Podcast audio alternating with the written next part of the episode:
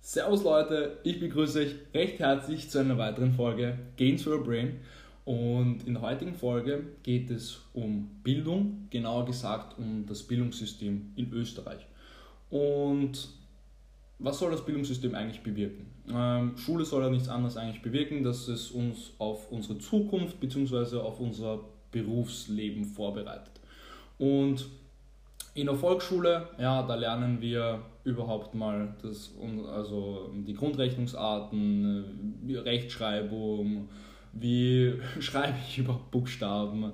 Also wichtige Dinge, richtig wichtige Dinge, weil sonst kommt man nicht weiter. Wenn man nicht weiß, wie viel 4 plus 5 ist, dann ja, wird schwierig.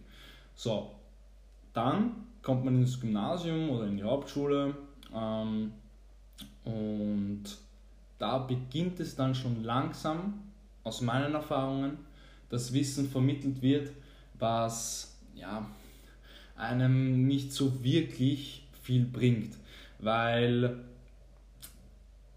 das Bildungssystem ist in meinen Augen einfach irgendwie auf der Strecke geblieben.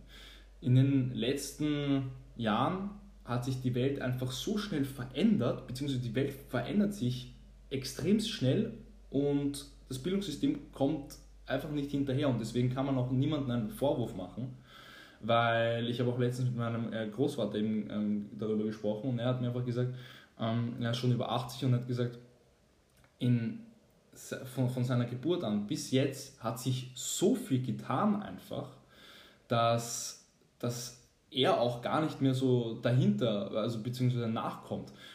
Ihr werdet das sicher auch von euren Großeltern kennen, die tun sich halt ein bisschen schwierig auch mit dem Internet, ja, das ist für sie eine etwas größere Herausforderung. Und das finde ich, kann man auch ziemlich gut aufs, auf unser Bildungssystem einfach spiegeln. Ähm, es ist auch so, dass ich weiß nicht, wie es bei euch ist, aber bei mir war das zumindest so, dass Mathematik immer ein ziemliches Problemfach war. Und ich habe mich auch letztens, das war ziemlich cool, mit einem Mathematikprofessor, ähm, der auch ähm, das Ganze mit einem philosophischen Aspekt betrachtet, zusammengesetzt und ich habe ihm die Frage gestellt, warum glaubt er, ist bei, kann man schon sagen, 90% der Österreicherinnen und Österreichern Mathematik ein Problemfach und warum haben so viele Nachhilfe in dem Fach? Und er hat gesagt, es gibt zwei Gründe. Zwei Gründe, klingt nicht viel. Der erste Grund ist die, ähm, die Übermittlung des Wissens, also wie wird das Wissen übermittelt. Und der zweite Punkt ist das Training. So, erster Punkt, jetzt gehe ich auf den ersten Punkt ein, die Übermittlung des Wissens. Er kennt, er hat gesagt, er kennt sehr wenige Mathematikprofessoren an Schulen, die das Wissen in Mathematik wirklich gut rüberbringen können, dass es wirklich der Großteil der Klasse versteht. So, daran scheitert es schon einmal am Anfang. Und wenn du das Wissen dann auch nicht wirklich hast bzw. verstehst, kannst du es auch nicht wirklich trainieren, weil alles im Leben ist Training. Wenn du einen Muskel nicht trainierst, wird er nicht wachsen. Wenn du, ähm, weiß ich nicht, wenn du das Schreiben in der Volksschule nicht übst oder das, ähm, ähm, das Multiplizieren oder Dividieren oder Addieren oder Subtrahieren, dann wirst du das auch schwer ähm, üben können. Und du musst halt auch Sachen üben, das hat er halt auch gesagt. Und das Problem ist auch, dass das Üben in Mathematik ähm, ich zitiere ihn jetzt mal, grausig ist, weil ich kann mich noch schön daran erinnern, wie ich Stunden mit meiner Nachhilfelehrerin damit verbracht habe, irgendwelche linearen Gleichungssysteme zu lösen oder irgendwelche Graphen zu berechnen. Es, es, seien wir uns ehrlich, das ist jetzt nicht schön. Also mir hat es nichts gegeben. Es gibt Leute, denen es, wo es voll cool ist. Und er hat auch gesagt, er, ist, er steht nur heute dort, wo er steht, weil er einen Mathematikprofessor hat, der A, das Wissen gut vermittelt hat und die Schüler immer schön gefordert hat und immer schön Hausung gegeben hat und auch für sie da war, für Fragen. Ähm, und ja, so sollte es auch eigentlich sein. Und der nächste Punkt, der mich auch sehr beschäftigt, ist ein Freund von mir, hat ähm, Lehramt begonnen zu studieren. Die Fächer sind jetzt komplett egal. Ja? Aber er wollte Lehrer werden. Ist ja was extrem Schönes. Ist ja eigentlich ein schöner Beruf. Du bildest die Zukunft von morgen aus. Schöner Beruf. Ähm, er hat eine Woche die Vorlesungen ähm, besucht, er hat zwei Wochen die Vorlesungen besucht, voll motiviert, war noch 90% der Schüler eigentlich voll gehypt, voll, voll motiviert. Und dann in der zweiten Woche hat langsam begonnen, wo die Dozenten gesagt haben, ja, also ich kann euch nur sagen, das heutige Lehrerdasein ist ziemlich anstrengend und ja, auch wenn ihr den Master macht und alles, damit ihr dann wirklich auch alleine unterrichten könnt, ihr habt nicht wirklich Jobchancen. So, und das verstehe ich bis heute nicht. Warum? Warum demotiviert man Leute, die sich für etwas interessieren, wo man Wissen weitergibt, wo man ähm, unsere Zukunft ausbildet und die auch noch wirklich dahinter stehen und motiviert sind? Warum demotiviert man die schon am Anfang ihres Studiums? Es ist klar, dass ein Studium allgemein nicht einfach ist und es wird Up and Downs geben, genauso wie im Leben. Aber warum demotiviert man Leute, die unsere Zukunft ausbilden? Das verstehe ich einfach nicht. Und ich habe mich ein bisschen mit dem finnischen Schulsystem auseinandergesetzt und ich bin ein ziemlicher Fan von dem Ganzen geworden, weil gibt es auch zwei Punkte. Gibt noch mehr, aber die haben mich, diese zwei Punkte haben mich komplett überzeugt. So, ähm, wie ist das in ähm, Finnland? Man ist zu 27. bis 30. glaube ich in den Klassen, also ziemlich so wie bei uns. Und wie wird Wissen vermittelt? Der Lehrer steht vorne, erklärt eine Thematik 15 Minuten bis 20 Minuten. Ja? So. Zum Beispiel lineare Gleichungssysteme. Unser Lieblingsfach Mathematik. So.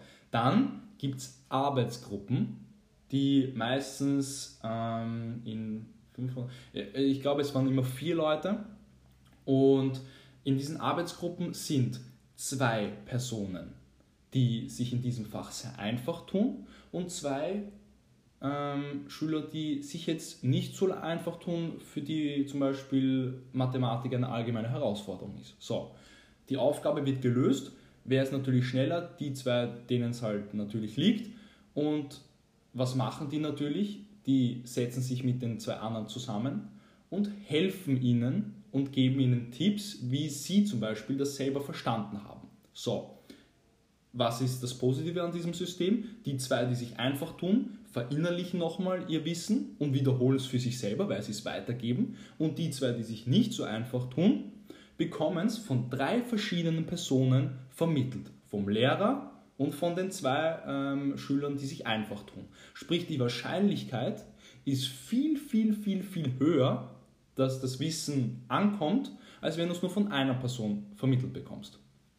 Das hat mich schon komplett gecatcht, das bin ich voll überzeugt davon, dass das äh, viel mehr äh, Output bringt als jetzt unser System.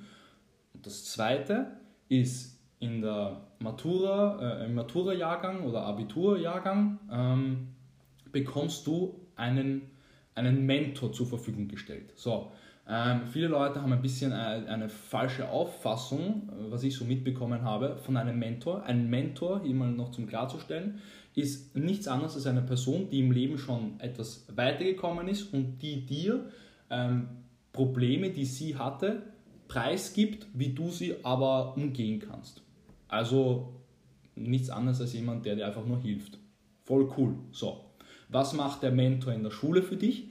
Der setzt sich einmal die Woche mit dir zusammen und schaut, worin bist du gut. Nicht, wo bist du nicht gut, wo hast du eine Bildungslücke, sondern wo bist du gut. Wenn du in Kommunikation gut bist, okay, dann mh, hm, vielleicht ein Studium Richtung Kommunikationswissenschaften oder College oder eine Lehre.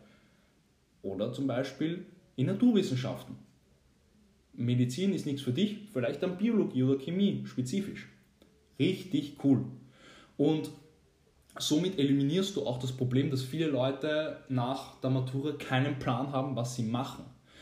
Das wird automatisch abgefedert durch dieses System, weil der Lehrer sich wirklich zusammensetzt, die arbeiten dann auch wieder mit Universitäten und dergleichen zusammen. Und das ist einfach in ein in sich greifendes System. Und da gibt es noch viele andere Punkte, die, die ähm, auch eben das beweisen, dass dieses finnische Schulsystem oder allgemein ähm, die Systeme ähm, in Schweden und so weiter einfach mehr Früchte tragen als jetzt unser österreichisches Schulsystem. Ja, ich kann immer noch von dem sprechen, was ich selber auch erfahren habe. Ich weiß nicht, wie das in Deutschland ist, aber ich glaube ziemlich ähnlich. Aber da will ich jetzt nicht irgendwelche Thesen aufstellen. Ähm, ja, ich hoffe, ich konnte dir ein bisschen einen Überblick über Bildung und Bildungssysteme ähm, geben. Und ich hoffe einfach, dass ich auch wieder ein bisschen ja, zum Umdenken angeregt habe und wünsche dir damit noch einen wunderschönen Tag. Genieß die Sonne. Die letzten, äh, letzte Woche war ja traumhaft. Und ja, wünsche dir alles Gute.